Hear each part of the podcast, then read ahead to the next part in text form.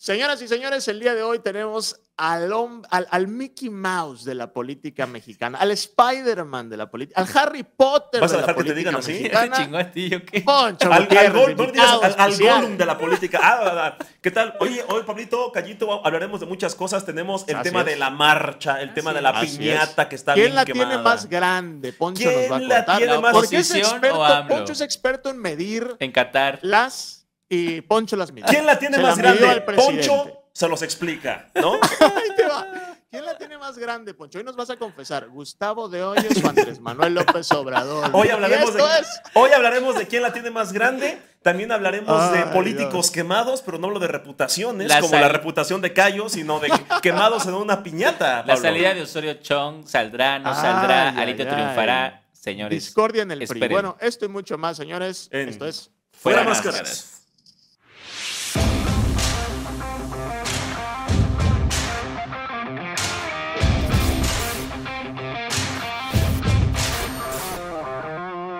Queridos amigos, qué gusto, qué placer tener estas dos personas tan bellas. Me refiero a mí, ay sí, a mí, ¿a quién más? Bueno, no, me refiero a Poncho y a Pablo. Qué placer que estemos otra vez juntos, este, a pesar de nuestras diferencias políticas. ¿Cómo están, amigos? A pesar de las diferencias, o sea, más allá de, de geográficas, espaciales. Comentario racista. Estoy esperando un comentario racista de Poncho. A ver, échate. Callito, nada de eso. Jamás verás Ah. de mí salir un comentario de esos, Cayo. Yo sé que tú esperas lo peor de mí. Hubo muchos en la marcha. Me imagino que traes varios. este, Los escuché, apuntados. pero no los replico, que es, que es eh, muy ay, diferente. Es como este niño que dice, yo no voy a decirlo, ¿no? De, de que dijo una grosería Pablito, pero yo no voy a Sí, sí, decirlo. co- como el, ¿cómo se llama el ni- a- Me echan mucha carrilla con este niño de tías, tía. De- de ¿qué le tía? Paola, tía Paola. Tía Paola, tía Paola. Bueno, ya. Ah, oigan, bueno, ya, este, siguiente. Qué, qué gusto, Pablo, ¿cómo Pablito. estás? Un deleite estar con ustedes en esta mesa, Cayo. Poncho. Oigan, empecemos directo con el tema porque hoy es programa rápido. Me Así imagino que es. les queman las habas por hablar de que lo, lo que pasó el sábado. Mira, está, a ver, eh, hay que dar como un intro. Hay una guerra entre el, el oficialismo, el presidente López Obrador, y la oposición, la guerra de marchas. Por primera vez en mucho tiempo se está midiendo la fuerza en las calles de este país. Y el último desplante de fuerza sucedió este sábado en la conmemoración de la expropiación petrolera. Ustedes estuvieron ahí, tengo entendido. Así, es. A ver, de entrada, a ojo de buen cubero, Pablo, decirlo, a ojo de este, buen cubero, En armonía. Así pero, es. pero no, Sí. no, no matemáticas de la Ciudad de México porque se pasan, se les fue la mano, yo creo, la verdad se les fue sí, la mano. sí, sí, sí. Pero, a ver, ¿cuántas personas crees que asistieron a esta marcha, Pablo? Yo creo que acudimos 400 mil personas. Dios de mi vida. ¿Y tú, Poncho? ¿Tú Yo- estuviste ahí también? Yo en matemáticas no sé, no sé. Yo no creo cifras ya ni las que sacó la oposición cuando fue la marcha del INE, ni las que sacó el gobierno de CDMX cuando fue esta que, el que fue un, que fue un millón. No, un pues millón casi- según la o sea, oposición ca- ellos. No, bueno, eso, eso fue real. Pedro Ferriz dijo que eran millones y no sé cuántos millones de millones en todo. Dijo que era marcha internacional. vida. Entonces, Dios de mi vida. para mí ya nadie tiene credibilidad cuando hablan de matemáticas, ¿no? Ya no les Pero a ver, ¿dónde A se de veía más nadie. gente? Te voy ¿Dónde a se decir, veía y te más voy a gente? decir algo y, y- Ándale, y esto exacto, sí, y esto sí lo aseguro. Yo creo, yo me atrevería a decir, yo estuve en las dos, en las dos marchas. Sí. Y no solo parado, o sea, yo recorrí las dos marchas. Yo Sí, me sí, atrevo a sí. decir que quizá había el doble en la marcha del sábado Wow. que en la del INE. Ah, esta es la parte en la Wow. que dicen que me están pagando, que Morena y que no sé No, qué. no, es- no, no, no, no tú, de verdad, o sea, yo no, a ver, yo me asomé al Yo- Zócalo y estaba lleno eh, eh, temprano la marcha del INE y publiqué, ah, eh, la marcha del INE ya llenó el Zócalo. Y muchos chairos nivel 99, no Sí, es sí, cierto, sí, no lo es cierto, recuerdo. güey, sí es cierto, o sea, sí, aquí estoy. ¿Y qué Y- y- decía y, la de- recuerdo cómo Yo vi ¿Cómo se intentó hoyos eh, mentir? en aquel momento. No, pero sí, sí, sí estuvo lleno. O sea, realmente el Zócalo estuvo lleno y la Avenida Madero hasta la mitad, porque ahí, hasta ahí llegué yo. De verdad, yo, yo lo que intentaba era, déjame ver, no solo el Zócalo, la mancha, ¿no? Alrededor. que tanto se extiende. Ajá, claro. y Porque llegó a ya la los- mitad de la Madero. Mira, yo creo que Ya tenemos los que... dos lados, Ajá, ya, ya los dos lados, y esto lo vi en un tuit, no recuerdo de quién, sí. Pero a ver, ya los dos lados llenan el zócalo. Creo Sí. que eso ya quedó claro, ¿no? A ver, claro, porque déjame poner un poco en contexto y en perspectiva las cifras. A ver, A el ver. PAN en la Ciudad de México en las últimas elecciones sacó un millón de votos. ¿Me O sea, sí puedes llenar un O Zócalo, sea, vaya. digamos, Sí. en la ciudad, para elecciones locales. hay un millón de decir- personas que se movilizan, Sí, no, que votan PAN en la que ciudad. votan pan. Y con Sí. trabajo llenaron el Zócalo, se les felicita y todo se les reconoce. Pero no es raro que ninguna de las dos fuerzas lo llene, porque realmente el Zócalo le cabrán 200 mil personas. Porque creo que Ah, hubo más gente, porque claramente las calles que, que, que dan al Zócalo estaban llenas. Todo Juárez seguía lleno mientras el Zócalo estaba, estaba totalmente abarrotado. Creo que el tweet más interesante con fotos buenas fue el de Claudia Sheinbaum, ojalá lo puedan poner aquí atrás de nosotros. Claudia Sheinbaum pone tres fotos donde se ve desbordado totalmente el Zócalo. No estaba así con la, con la oposición, hay que decirlo, ¿no? Sí le llenaron el Zócalo bien, vamos a darles esa, pero no completamente y ni con las calles desbordadas. Ahora, ahí no se define nada, ¿me entiendes? O sea, es importante que las dos fuerzas se hagan notar que es una, para mí es un- más un avance de la derecha que de nosotros. Como dijo AMLO, nosotros hemos llenado el Zócalo 60 veces. Ellos Es- la han- lo han llenado apenas una vez. Una vez. Eso es lo, lo que voy. Y, O y sea, perdón, sí. y perdón, Cayo, había una. eh, eh, el día de la marcha del INE. Se llena el zócalo, había una euforia de sí se pudo, incluso la consigna era sí se Sí, pudo. claro, Estaban claro. celebrando y era como, esto ya está terminado, ya López está fuera. Es decir, eh, están en la adolescencia política en la que piensan que como ya Sí. llenaron el zócalo, Ya ganaron. ya ganaron el 2024. Sí, Ahora, sí, sí. ese día yo les aplaudí, qué bueno que, que llenaron, o sea, nadie se esperaba esto, yo creo que ni ellos. Ni AMLO, ¿eh? Y sacaron, y sacaron, o sea, no saben ganar y no saben perder. Pues claro, ¿qué más te queda decir? Ya no puedes mentir, no, no, ¿sabes? no, no. Y ahora, y No. les dije, oigan, en esta marcha eh, de la expropiación petrolera, la marcha pro AMLO, a ver, es la Sí. marcha pro AMLO, la, la marcha anti AMLO, no nos hagamos tontos. Sí, Sale eso la marcha es, eso pro. AMLO y, y yo digo, güey, está yendo el Zócalo y es más grande que la otra. Ah, estás mintiendo, te están pagando, güey. Son pésimos ganadores y son pésimos perdedores. A ver, de entrada, voy, o sea, justo con ese tema, creo que lo coyuntural lo acabas de decir este, tú, Pablo. Sí. A ver, de entrada, el hecho que la oposición en tan poco tiempo haya descubierto que puede salir a las calles y llenar el zócalo, en realidad es un triunfo de la oposición. Ni el presidente López Obrador se esperaba que la oposición se movilizara así y por eso ha contrarrestado diciendo, a ver, no se vayan con la finta de que ellos son más, nosotros somos inmensamente más. Así Ahora, es. eso se sabe también, no debería Sí, ser sorpresa. Todas las Yo- encuestas lo dicen. sí, todas las encuestas lo dicen. Yo por eso felicito como tú, Poncho, a la oposición. Han avanzado mucho. O sea, la adolescencia que se están aventando ha sido muy precoz, muy rápida, ¿no? Yo, yo Sí. creo que, Eh, yo no, no sé, yo creo que se han tardado. Siento que fue una infancia. Va- Porque va- van cinco años, Poncho, nada Sí, más. de- no, yo creo que la sea, esta oposición gente- se ha venido, se ha venido rearticulando. Vienen de un golpe muy duro. Recordemos que López Sí, Obrador sacó sí. 53% de los votos, 30 millones de personas salieron a votar por él y la oposición cayó en, en el momento más bajo de su historia. Se han ido levantando. En cuanto al organizativo, todavía les falta tener un programa de gobierno claro, todavía les falta un candidato o una candidata clara también. Y todavía no han podido superar a Morena en el ámbito electoral. Recordemos, de todas las gubernaturas que han estado en juego, solamente lograron salvar Durango, Chihuahua y Aguascalientes. Sí, sí, electoralmente siguen perdiendo, ¿eh? Sí. Sí. El tema es que han capitalizado el descontento no proponiendo algo, porque no hay proyecto, no hay candidato, no hay identidad. Solo Pero igual. Solo es cualquiera que esté en contra de Morena, véngase para acá. ¿Qué, Ya. qué opinas de esto? ¿Qué tal si la propuesta es sacar a López Obrador y ya? Porque López Obrador es Bueno, lo peor bueno. que le ha pasado. Sí, ¿Ha- es, has es como, visto? a ver, nada más déjame decirte esto, Poncho. Por eso ganó Joe Biden. Porque el voto era en contra de, de Donald Trump, no a favor de Joe Biden. Eso ¿sabes? es cierto, O sea, eso es cierto. Ta- tal vez la estrategia es el- López digo que la gente no lo siente así, ¿no? Pero Eso- la, la ese estrategia es tal el vez problema. El problema de esa, de esa vía es que López Obrador en todas las encuestas está entre Sí. 60 y 70% de aprobación. Entonces, si tú haces una campaña fuera AMLO, fuera Morenacos, fuera López, lo que vas a lograr es aglutinar ese 30% en una sola opción política, que yo lo veo bien, o sea, me suena razonable, con miras a sacar una cantidad relativamente interesante de diputados y senadores. Y más bien lo que la oposición se está planteando es sacar un tercio de los diputados más un voto. De Sí. manera que Morena no pueda realizar más cambios constitucionales en el próximo gobierno. Ahora, quiero pasar a las dos, los dos elementos fundamentales de la marcha.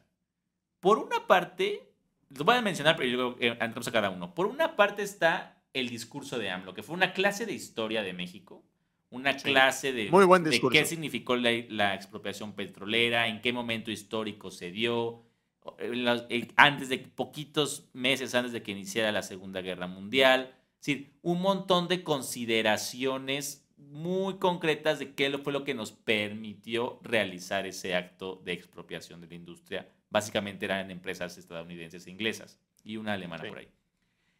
Y además narra AMLO un capítulo clave de la historia de México y es cuando el general Lázaro Cárdenas tiene que decidir quién va a ser su sucesor.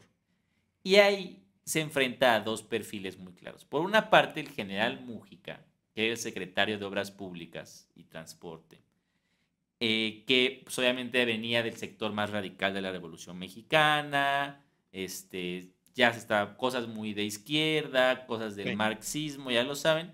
Y por la otra parte, un segundo posible sucesor que fue Manuel Ávila Camacho, que fue algo así como el Peña Nieto de hace 80 años, ¿no? O sea, un presidente, bueno, la postre fue el presidente finalmente, pues muy cargado del lado empresarial. Eso fue lo que, por una parte, un elemento de la marcha que todo mundo en Morena lo estuvo discutiendo, y la segunda fue el asunto de la piñata de la ministra Piña. Buen punto. Nada más, antes de entrar a ese tema, porque es muy controversial, otra de las críticas, y quiero saber su opinión, Sí. fue que hubo un corral para los este, fifís y la perrada, pues ahí que se... Que Fue se, absurdo. Totalmente falso. Fue absurdo. Totalmente falso. Siempre se ha puesto un corral, pero para Sí. adultos mayores. Sí es cierto que hasta, pero hasta, adelante se puso una fila de, de secretarios Sí. de Estado y familiares de AMLO, pero bueno, era una cosa de 80 personas. El resto de sillas que se ven encerradas, en realidad es para gente mayor. Y además estaban usando, foto- Ocho. bueno, estaban usando una fotografía de hace tres años que incluso Ebrard estaba ahí y, y en esta concepción mística, metafísica que tienen los opositores de AMLO de que AMLO tiene poderes eh, mágicos, Sí. ¿no? mesiánicos. Ebrard estaba en primera fila y al mismo tiempo estaba Ebrard, eh, atrás de, de AMLO. güey. O sea, Bueno, Pascal Beltrán del Río, director del Excelsior, subió esa foto. Una persona Extraño, que no tiene ninguna ética muchísimas periodística. personas del, del- de- del ámbito periodístico dijeron, aquí está la evidencia. Bueno, Pedro Ferriz de Con subió una foto. Así quedó el zócalo que de. Mugroso después del evento de los morenacos.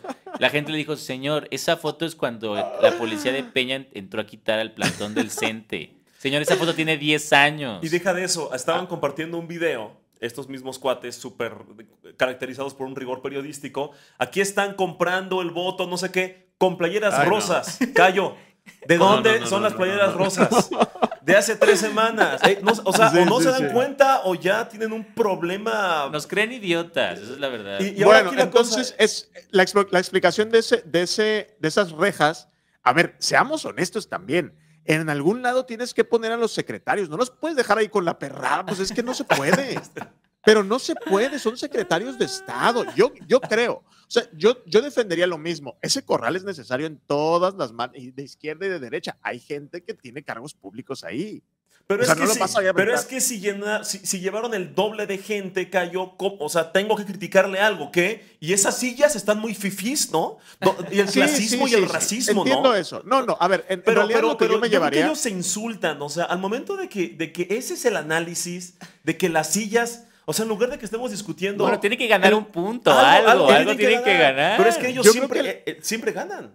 Siempre- Yo creo que el análisis ganan. ganador, yo creo que el análisis ganador es el que estamos haciendo ahorita, el rápido crecimiento de la, de la oposición en las calles. Eso es lo que tienen que O sea, estar aplaudiéndose. Eso es lo que tendrían, yo me llevaría eso y yo creo que el presidente sabe de ese problema, tanto que cada marcha que convoca este, la oposición, él convoca otra de vuelta, ¿no? Sí, O sea, porque yo creo tienen que sí emparejar las cartas. Ahora, vamos con el tema que les planteo.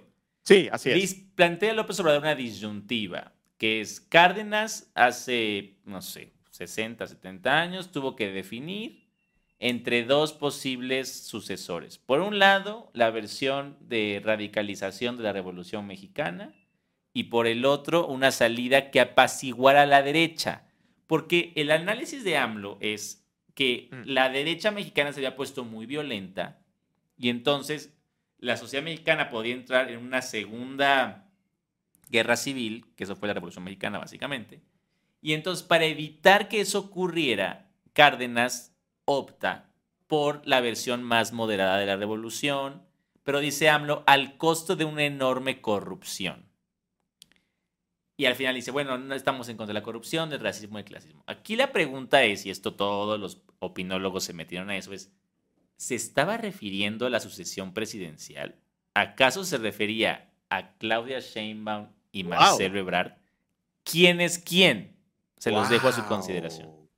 Wow, wow, wow. No lo había pensado. O sea, lo estaba pensando en el tema de Peña Nieto que mencionabas, ¿no? O sea, como una opción que apaciguó al empresariado, pero ya entendí la, referencia. Él tiene que escoger a quién dejarle el legado, como Cárdenas tuvo que escoger. Exacto. Yo siempre, yo siempre, y lo he dicho mucho en este programa y tampoco es secreto para nadie, yo creo que Marcelo Ebrard, o sea, a ver, hay dos candidatos, hay dos candidaturas viables, ¿no? La de Marcelo Ebrard y, la de Claudia Sheinbaum. Una está más cercana a el radicalismo de Morena y otra está más cercana al empresariado. ¿Pero tú ves a Claudia Sheinbaum como una radical? No, no, a mí no me parece, pero hay mucha gente en su, de los, ¿qué diré? De sus apoyadores o de su gente. O sea, la base, la base de Claudia. La base eh, que es más radical que los de Marcelo, por, naturalmente, por el tipo de carrera que ha tenido Marcelo, por los gobiernos en los que ha colaborado, su cercanía a Estados Unidos, con los empresarios, etcétera, etcétera. Es una buena pregunta la que se hace el presidente. Poncho, tú que, o sea, tú, si tuvieras que escoger, en el momento del país en el que estamos, necesitamos una reconciliación con la derecha y es esa Marcelo Ebrard. Mira, eh, partiendo de lo que dijiste, para mí Sheinbaum no es esta radical izquierdista. Eh, casi, casi no, chavista, no, De que fuera, fuera el neoliberalismo, no, eh, venga el socialismo, no, y tampoco Ebrard me parece este eh, super neoliberal, derechairo, libertario, casi, casi. Me, parece que los dos están, están en morena. O sea, al final, al final... Eh, o sea, ¿tú estarías contento con, cualquiera de los dos? Pues no contento, pero mientras no gane la oposición está perfecto. O sea, mientras te, la cambio. ¿Tú crees que tienen dos diferentes Méxicos en mente? Sí, ¿no? Desde luego. Sí, sí, sí, claro. Eh, no sé. Yo creo que sí. Creo que con matices. Creo que con matices. yo, estoy, yo, estoy tranquilo porque no hay dentro de... En general no hay... Si, si la cosa estuviera así, los dos punteros favoritos, vaya, a la sucesión presidencial, independientemente de cualquier partido, fueran un super radical abiertamente socialista y el otro un Bolsonaro mexicano, estaría preocupado. Diría, no manches, o sea, nos de. Afortunadamente no, no es el caso. Los dos son de Morena, perfecto, hay cierta continuidad, entre comillas. Ebrad sí trae otro discurso, eh, me parece otro tipo de política, y Sheinbaum tiene otro. No es la mega radical Sheinbaum, tampoco Ebrard es el mega archiconservador yo creo que. Ebrard eh, gusta más a los empresarios. A los, Ebrard es sin duda bueno, preferido. Muy mal. Hay y de los y de la prensa y de los medios. Si yo tuviera aquí a Marcelo, si yo tuviera a Marcelo aquí, le diría, le diría, hay una muy mala señal. No dejes que te apoyen los opositores. No dejes que te aplaudan los, opositores. Si te, has dado cuenta, incluso latinos, no, le, no es duro con Marcelo Ebrard. Eh, es durísimo con Claudia y eso Y eso puede hablar A mí eso es lo que me motiva. A mí eso es, a mí eso es lo, lo único que me motivaría para votar por Sheinbaum? ¿A quién le está pegando latinos? ¿A quién odia madrazo? ¿A quién detesta? O sea, Loret, ¿por quién votaría? Porque tal vez claro, esa es. Loret, ¿por quién votaría? Y ya, ya con eso sabes. ¿Y, qué representa cada uno? Si quieres. ¿por quién votaría? Ahí está el tema. ¿Por quién votaría Denise Dresser? ¿Marcelo Ebrard o Claudia Sheinbaum? Ustedes saben por quién votaría Denise Ya desde ahí, claro, es como cuando dices. Todos sabemos. dime quién te apoya y te dejo de apoyar. ¿No? Digo, yo siempre he dicho lo peor Ahora es culpa de Marcelo que esa gente no, los no, no, es culpa de Marcelo, pero, pero, ¿A poco Marcelo va y dice, Loreta, apóyame? No, pero yo creo que, lo, que, que, ven algo menos, o sea, se ven menos amenazados con unas políticas de Marcelo. Eso puede ser, creo que, hay, creo que hay más gente que se siente Menos, menos, intimidada por, la, por Marcelo Erróneamente, si me preguntas. No lo sé, no lo sé. A lo mejor Marcelo. Eh, mira, vamos a, Luego regresamos con lo de Piña. Vamos a. a poco para darle un poco más de contexto a esta conversación. A Marcelo Ebrard, el lunes, que fue día feriado, como, como ustedes saben, presentó su libro en el Palacio de Minería. Se hizo acompañar de Elenita Poniatowska, de Ricardo Rafael y de Leticia Bonifaz. Fue una muy interesante charla que dieron. Y Marcelo da varios mensajes interesantes. Por una parte dice, mucha gente me llama moderado. Yo creo que no lo soy. Lo que ocurre es que a mí no me gusta ir insultando a la gente conforme voy pasando. Oh. Entonces, aquí, primer mensaje. Él dice, no soy un moderado, solo que no me gusta insultar. La otra es, mm. dicen que yo no soy radical. Yo creo que sí, siempre he luchado por cambios radicales.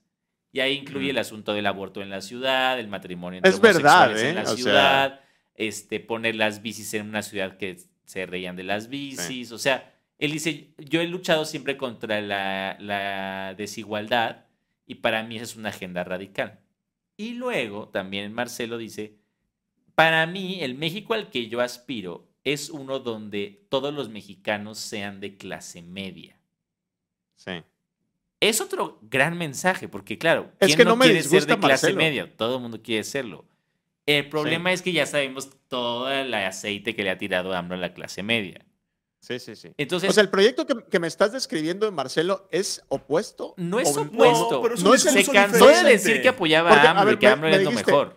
Dice Marcelo, no me gusta insultar. Si algo el presidente es experto y desde hace años es poner los insultos más no creativos Es un- es un descripciones. planeta. Y, y denostaciones también. Sí, Cachalacas sí, y no sí, sé sí, qué. O sea, es, eso es, es verdad y Marcelo es opuesto. Y la otra cosa es, el presidente no es fan de las clases medias, las llama aspiracionistas y Marcelo sí. O sea, parece ser que el proyecto de Marcelo entonces sí es diferente. Yo- no digo que sea peor o mejor, Tiene- solo tiene sus diferente. Y el de matices, Sí, Claudia, es es un y el de. Claudia es igual al del presidente. No, el de Claudia le está falta bien color también. todavía. No lo sabemos. De El- hecho, le preguntaron a Claudia, oye, ¿y tu libro cuándo lo vas a sacar?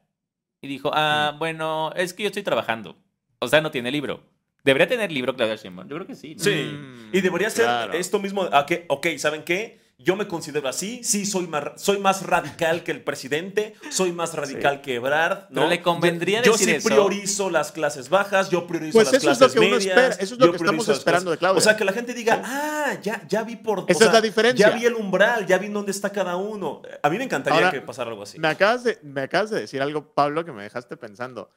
Si de por sí la gente piensa que Claudia Sheinbaum es aburrida, imagínate en un libro Claudia Sheinbaum. ¿Cómo? Ya no sé quién lo va a comprar, pero bueno, este, por cierto, pasemos al tema candente. Yo creo que la oposición ganó una narrativa de esta marcha y fue lo que pasó en Mazatlán, lo conocemos como la quema del mal humor, es muy normal, pero bueno, aquí fue un escándalo en la ciudad.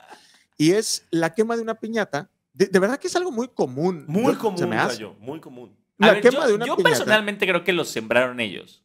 No, yo creo que no. No, me Te lo parece juro, que o sea, o sea, la gente está enojada. muy ¿Tú crees que- difícil ver, que gente de. Morena haya hecho eso, güey. A mí se me hace me que literal mandaron gente y les dijeron, Puede ser, digan puede ser, estas no tres sé. consignas, llévense esta piñata y préndanle fuego. Realmente lo Mm. hicieron después de la marcha, el resto Puede de la gente sea, ni los peló, o sea... Yo no, lo- yo no lo vi en el Fue momento. ¿eh? súper marginal no esa, esa actividad. No lo había y, pensado resulta sí. que fue la nota del día, güey. Entonces, Fue la toda nota la de prensa inmunda, en lugar de decir, Toda la prensa. el discurso de AMLO dijo esto y Sí. esto, no. La prensa inmunda fue, O lle- queman, lle- llenaron el doble, prácticamente, ¿no? ajá, queman a doble de la ministra Piña. No, casi, casi queman a la ministra Piña. A mí me parece poquito. tan exagerado. Ridículo, O sea, ver, ridículo. Para quien no se haya enterado, eh, agarraron una piñata con Pongan la cara video, de la ministra Piña y la quemaron. Vamos a ver el video.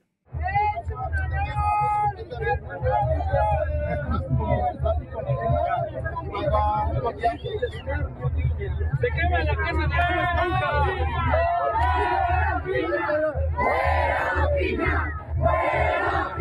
Bueno, esto a mí me parece nada fuera de lo común. Incluso. O sea, lo ver, rechazamos, ¿no? Yo no estoy a favor de la no, violencia, yo- tú yo tampoco, estoy a favor. tú tampoco. Yo sí. Yo estoy a favor. A ver, es una piñata. Sí, O sea, a las. pero a la no nos gusta la agarra violencia. palos. No, a ver. Morena nunca, eh, nunca ha quebrado un vidrio, nunca ha hecho una pinta, es un, De pa- acuerdo, es un movimiento antiviolencia. Pero, A ver, pero ten- que tenemos que destruir una piñata es violento. Destruir una A piñata. ver, a ver, yo, yo, yo lo veo de esta manera. Pues Son varios elementos. en A ver, cierta forma de violencia. A ver, sí. tienes, eh, entra, entra la presidenta del, de, bueno, entra Norma Piña, ¿no? Y en menos de un mes le liberan las cuentas a la esposa de mm, García De Luna. García Luna. Le liberan las cuentas Todos- a Cárdenas de. Palomino. Cárdenas Palomino. Sacan a Súper. Rosario Robles. O sea, en Bueno, menos terrible, de, en Le menos dan de una tres al semanas. Chapito para que no se lo puedan El, extraditar a el Estados Ovidio, Unidos. en menos de, acuerdo. tres semanas, cuando llega ella, no se le, o sea, y, y- alguien dirá, ¿qué, qué coincidencia, no se levantó el día de la ceremonia con el presidente. O sea, claro que la gente está muy enojada, muy Y, y enojada. el presidente le, le aviva el enojo. Y el presidente dice, oigan, le- O sea, les, la- les la- dijimos que tiene que haber una purga del Poder Judicial y miren a quién nos ponen. O sea, y la gente está muy la indignada. Pero, perdón, reclama- pero, la pero, oposición. pero, eh, no, eh, pero un segundito. Entonces, alguien lleva, no sé, yo no sé si fueron ellos. Digo, son capaces de todo, pero en esta ocasión eh, la gente está enojada. Sembrado. Igual y no. Y ok. quemas esta piñata como las decenas y decenas, si no es que cientos de piñatas que se han quemado en este sexenio, muchas del presidente, por De cierto, AMLO. y nadie hace Súper. nada. Pero En un pero evento de diputados del PRD pero quemaron coincide a en un evento de- del PRD. Quemaron eh, figuras del presidente y ahí sí no, no les parece violento. Ahora Pero el ¿por tema qué es es irrelevante una piñata? Porque coincide con el discurso de ah, es que López nos está polarizando, pero solo les preocupa la polarización cuando es en contra de su grupo. No les preocupa la Sí, sí, A polarización ver, sí, ya cuando es en nadie se contra del acuerda otro cómo grupo. Sandra Cuevas afuera de la delegación a la una de la mañana en una conferencia de prensa el día que le agarraron los volantes contra Claudia dijo ¿y a quién le vamos a romper su madre? y todo el mundo dijo ¡A a Claudia. Claudia! Sheinbaum". ¿Tú viste, se les olvidó. tú viste una, un solo tuitero que dijera rechazo y condeno el No, no, no. llamado de Sandra Cuevas a romperle su madre a Claudia Sheinbaum? ¿A alguien le importó? Son No, no, no. tremendamente No. hipócritas. En la campaña de 2018 de Claudia, yo Sí. fui, porque yo estaba ahí, en Coyoacán, nos agarraron a sillazos los trabajadores de la alcaldía Coyoacán, al mando de Mauricio Toledo. La secretaria de gobierno de Mancera era Patricia Mercado, la que llora por Edmundo Jacobo ahora en el Senado. Sí, sí, sí. ¿Tú crees que Como se viuda. indignó ella? No se indignó, No, estaban no, cagados no. de la risa mientras nos golpeaban. Ca- y Callito, ahora sí ya. A ver, Callito, Ay, no, pero- violencia pero voy a de decir género. si Callito, estamos- eh, antes, nada más para poner. Sí, adelante, Ponchito. Callito, eh, las mismas personas que justificaron que el pelón Gomis agrediera a Vicente Serrano, los que dijeron En un algo le restaurante. dijo, algo le dijo, es que aparte Sí, sí. No que muy lo ese- no que muy machito Vicente, es que ese ni es, lo mere- peri- sí, es sí. que ese ni es periodista, ¿no? Y o Lili Sí, sí. Telles diciendo, Vicente, ya sabes, sonriendo como le gusta amenazar a Lili, Vicente, conmigo te hubiera ido mucho peor. Así Ay, de la gente. ay. Y los mismos Ay. que se quedaron callados cuando salió un señor a ponerle un cuchillo a un funcionario de Morena, Eso estuvo esos que se brutal. quedaron callados, y no solo eso. Ah, ya salió el señor a admitir en un video que se equivocó. Mis respetos para usted, caballero. Esos mismos sí. ven una piñata y. ¡Ay, la, la polarización de López! Es que- el odio! A- a mí, ¿Con qué perdón, caras cínicos? Son Lo condenamos, cínicos. pero no porque ustedes lo digan, bola No, de yo no lo cínicos. Si la indignación fuera de pareja, manera. ok, ¿eh? Si la indignación fuera pareja, diría, tienen toda la. O sea, La nadie neta, defendería sí. esto, pero neta, cuando sí, los ves güey. a ellos dices, no, por favor. Per- Perdón, pero, pero una pregunta, que es lo que yo creo que yo no estoy en el canal.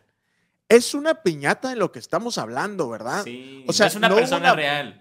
Pues no, no hubo una, no hubo una bala, ya, ya sabes, una amenaza. O sea, a las piñatas eh, tengo entendido que se les agarra a palos. O sea, si hubieran agarrado a palos la piñata de la ministra Piña en lugar de quemarla, hubiera sido el Lo mismo. mismo, hubiera sido lo mismo. Ah, entonces estamos loquitos, porque es una piñata. Para eso son. Las piñatas son de diferentes personajes y el que te caiga lo agarras a palos. Piñatas Pero de mira, Peña ¿cuál Nieto, de López? Obrador. ¿Cuál fue el objetivo? El objetivo es cómo matamos la noticia de que llenan, de desbordan el Zócalo. Y, sí, ¿Cómo sí, no y hablamos de lo que dijo AMLO? Porque lo Sí. que di- la, o sea, la gran lección de AMLO fue, y el mensaje también, es que esto es muy importante porque dio varios Sí. mensajes. El otro mensaje fue, no somos colonia de Estados Unidos. Muy buen mensaje. Nadie va a pisotear la dignidad de México. O sea, ¿por qué? Porque estamos en un escenario de confrontación con Estados Unidos. Y justo quería, no está en el, en el script de hoy, pero les quería contar así rapidísimo que hoy compareció ante el Senado de Estados Unidos Anthony Blinken, que es el, es Ah, el sí, equivalente sí. de Marcelo Ebrard en Estados. Unidos.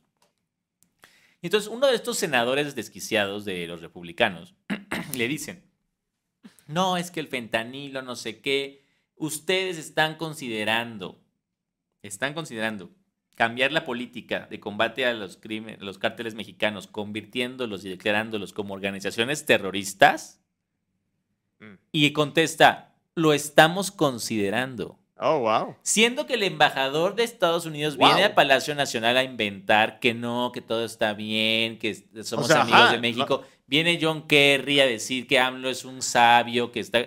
Y pero en una comparecencia Blinken dice que lo están considerando. O sea, Igual y- ¿qué- y es pura ¿quién gobierna en politiquería. ese gobierno de Biden? Es que no entiendo Igual- la- Igual la es pura hipocresía de politiquería. Biden.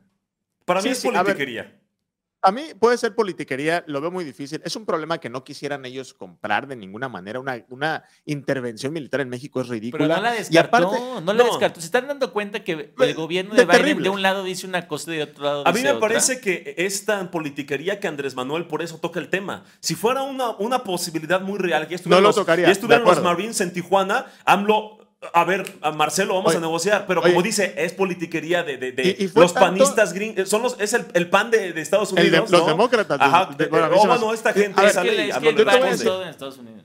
fue tan, sí, el PAN es, Estado- es- el PAN representa los intereses de Estados Unidos. Pero bueno, fue tanto el enojo del presidente con esto que le echó flores a Trump. Ya se compa- comparó su caso con el de Trump, que Bueno, lo querían y bajar. se lo- compadeció a la de él ma- de que lo quieren, lo quieren meter a la cárcel a, a mi tío Trump. que lo quieren bajar a la mala. o sea, Así le echó ahí un guiño a Trump y ese, eso se- se- es directamente proporcional al enojo en contra de Biden. Y lo quieren meter Pero a la bueno. cárcel por haberle dado una lanita a una novia suya, imagínate, o sea. Sí, sí, han hecho cosas peores que no se hagan. Oigan, queridos amigos, Sí. eh, este programa es corto, pero entonces nada más, eh, ¿creen que lo de- lo- se robó lo de Piña este, la, la agenda? No, intentaron robar la agenda con ese tema, creo que no lo lograron. No Creo salió que de Twitter. fue, no salió de Twitter, fue su, Ah. su forma de darle la vuelta y no hablar de lo que se, lo que se discutió en el Zócalo. Y bueno, su triunfos pírricos. Antes de que te vayas, Cayo, quería platicar contigo Sí. de la encuesta de Metrix. Como sabes, en A ver, SDP échatela. tenemos una encuesta, eh, una encuesta muy importante que nosotros tenemos nuestra casa encuestadora. Es Pablo eh, casa por casa, ya lo mandamos. Así es. Por eso hoy viene bronceado porque todo el fin de semana estuvo Ah, tocando. Me mandan a mí a tocando. tocar las puertas. Eso Mira, les- explica les voy a- mucho. voy a leer. Ahí le van poniendo las, las plantillas, por favor. Primera pregunta.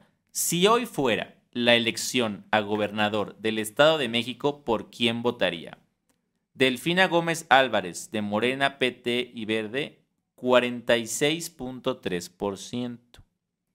Alejandra del Moral Vela, de PAN, PRI, PRD, 29.1%. Es decir, 16 puntos de ventaja, güey. Yo no, o sea, yo creo que es demasiado, yo creo que está cantada. Lo dije desde la vez pasada y se enojaron mucho conmigo, pero 14.7 no votaría, 10% no sabe. Un 10% que al final. Que está cantado entonces esto. Parece que sí. O sea, yo hablé con sí. priistas del Estado de México y a mí me dijeron, me dijeron, Cayo, pero siempre me dicen esto, ¿eh? Ujú. Cayo, la vamos a ganar y vas a volver a confiar en nosotros y vas a, güey, a ver, yo no creo que la vayan a ganar, pero bueno, está ahí lo tiene. Ahora yo, tampoco creo que lo vayan a ganar, pero en caso de que la ganaran, sería. Seguimos vivos, el PRI no ha muerto. o es, sea, que, es que, ¿sabes qué? No, no sé qué le quiera dar el presidente a Del Mazo. Me dijeron por ahí que no le propusieron una embajada y que fue cuando dijo, oye, pues entonces sí me la juego en el Estado de México. No creo, ¿no? la verdad. No creo que Del Mazo esté en esa lógica. Me preocupa más en general el PRI. Como saben, eh, ahorita se está grabando el programa, es, es casi la una de la tarde, pero hoy a las seis de la tarde se va Uf. a reunir la bancada del PRI. Como saben, es una enorme bancada de 13 personas. Eh, y el actual Muy eficaz. Muy Bueno, el eficaz. triple El- que el PRD. ajá. Exacto. El actual coordinador de los senadores del PRI es Miguel Ángel Osorio Chong. Usted lo recordará sí. porque fue el secretario de Gobernación de Peña Nieto y gobernador del estado de Hidalgo. Entonces Osorio Chong se había logrado mantener al frente de los senadores del PRI. Y hace unos meses, cuando empezaba el martes del jaguar y empezaron a salir los audios de Alito, Osorio Chong y los senadores del PRI intentaron tumbar a Alito de la presidencia Sí. nacional del PRI. No lo lograron, Alito se logró mantener. Meses después, o sea, hoy, Alito le voltea la tortilla a Osorio Chong y ahora le junta a siete senadores de los 13 para intentar tumbarlo y de acuerdo a lo que la información que tenemos es poner a Manuel Añorbe, que fue alcalde de Acapulco, como coordinador de los senadores del PRI. A ver, Cayo, tú que eres del PRI, cuéntanos, ¿qué pasa? A, a ver, yo es- desde, desde hace rato se venía coci- cocinando este contragolpe de Alejandro Moreno. Yo les voy a decir algo. A. Hay mucha gente, yo, y yo lo he repetido porque mucha gente considera que Alito es pendejo, ¿no? Con de los Jamás, audios. no. No, no, no. A mí, y te, te lo voy a decir, a mí me parece que Alito Moreno es un animal político. Súper O sea, la manera en que ha sacado las reformas que ha hecho pendejo a Marco Cortés. También hay que, hay que, hay que decir la verdad, Marco Cortés no es muy brillante. O sea, de los dos, de los dos presidentes de partido opositores, Marco Cortés es una piltrafa y Alito anda ahí viendo, o sea, manejando todo. lo ¿no? hace como quiere, lo hace como quiere. Lo hace como quiere. Y es bien triste para el PAN, me lo han dicho panistas. Pero, pero la otra cosa que te iba a decir es, a ver, hay una, hay dos, siempre ha habido muchos PRIs, porque fue el partido de Estado durante mucho tiempo. Claro, el PRI es muy grande. Pero hay, hay este, que eso le puede pasar a Morena o le, o le pasa a Morena, ¿no? Pero hay dos corrientes del PRI, ¿no? Bueno, dos, dos grandes este, corrientes del PRI. Están los sí. divisiones del PRI. Están los senadores este, y está Alito Moreno. de entrada a mí me parece que es raro que los presidentes de partido tengan tanta injerencia en la política. En otros países no la tienen, ni sabes cómo se llama el, el presidente de los demócratas o los republicanos, ni me importa, ¿no? Nadie Y los legisladores tienen el, el- el- el, spotlight, ¿no? El control, claro. Y en este caso no lo es así. Ahora, yo también creo que Osorio Chong está muy cercano a la alianza y Alito puede estar coqueteando con romper la alianza. Hay una columna muy buena, si tienen chance de leerla, Viri Ríos la escribió y plantea una estrategia de movimiento ciudadano con el PAN, que son dos partidos más afines que el PRI y el PAN. O sea, romper Y la que- alianza con el PRI, mejor que se mezcle el PAN con MC. Y, y como diría Jacob Polensky, creo que ya lo habíamos dicho aquí, Primor suena mejor que Prian, ¿están de acuerdo? ¿no? Sí. No, el pan, el, pan ya es como, mira, mejor no me defiendas, mejor quédate allá, este, cada quien por su lado. Sí, últimamente se han visto muy, muy, muy, muy mal. Yo también creo que se puede rescatar algo del PRI si deciden irse con MC o solitos o Beto a saber. La gran novedad es que Manlio Fabio Beltrones parece que está cocinando su regreso, porque varios sí, de los sí. senadores que están ah, dando Son los votos para tirar a Osorio Chong son gente de Beltrones. Incluso, incluso su hija, que está ahí también. eh, Silvana. De hecho, lo que Silvana. se dice es que Beltrones podía regresar a la política nacional encabezando la lista de senadores del PRI. Ahora, Sería, eso la implicaría- verdad, un buen momento. La pregunta es, prim- la primera senadora tendría que ser mujer, porque ya es que está la reforma de que las Sí. listas las encabezan mujeres. Sí. Entonces, ¿ahí ¿quién sería la, la senadora en el número Yo uno? creo que sería la vicepresidenta hoy del partido, la diputada este, ex candidata en Hidalgo, ¿cómo se llama? Ah, Este, ah, sí, Villano. Carolina Villano, Vi- Villano, sí. la que es esposa de, de Moreira. Moreira, este, Rubén. Hermano, sí. Luego, en el número dos iría Malio Alejandro Fabio. Moreno. Yo, bueno, Alejandro Moreno, ¿no? Tiene- se tiene que meter en algún lado. Pero entonces, ¿a quién entonces van a poner a Malio hasta el número cuatro? Mm, Porque si buena- es villano, entendí. tendría que ir Manlio, luego otra mujer y luego Alito al- y, ya. O sea, y no creo que de entren más de cuatro senadores pluris. De acuerdo, yo creo que A eso lo sería... mucho cinco. Pero tres Y serían re- mujeres. de Malio no sería mala idea. Oigan, amigos, eh, les agradezco mucho esta, esta, esta plática, este programa. Muy divertido tener a Ponchito tan bronceado y tan guapo. Muchas gracias, Cayo. Ponchito. Pues Digo yo- exactamente lo mismo de ti, ¿eh? Te tengo que decir algo, Pablo. Sí. Eh, Ponchito ya es un éxito en Centroamérica. Luego te Ah, cuento sí. Ah, por qué. luego, luego te contaré. Pero Sí, es sí, un sí. éxito en, en las Centroaméricas. Así es. Gira Mundial Ponchairo 2023. Se parece un poco a. Bukele si lo ves con calma. Híjole. Sí, bueno, ¿eh? No, pero me falta el relamido así y el salir a decir. Autoritario de No izquierda. hay, no, hay- no hay pollo para los reos, no hay pollo, algo así, algo va a decir. Pues hecho. Amigos, gracias. Les mando un abrazo. Y esto fue Fuera Máscara. Hasta luego. Thank you.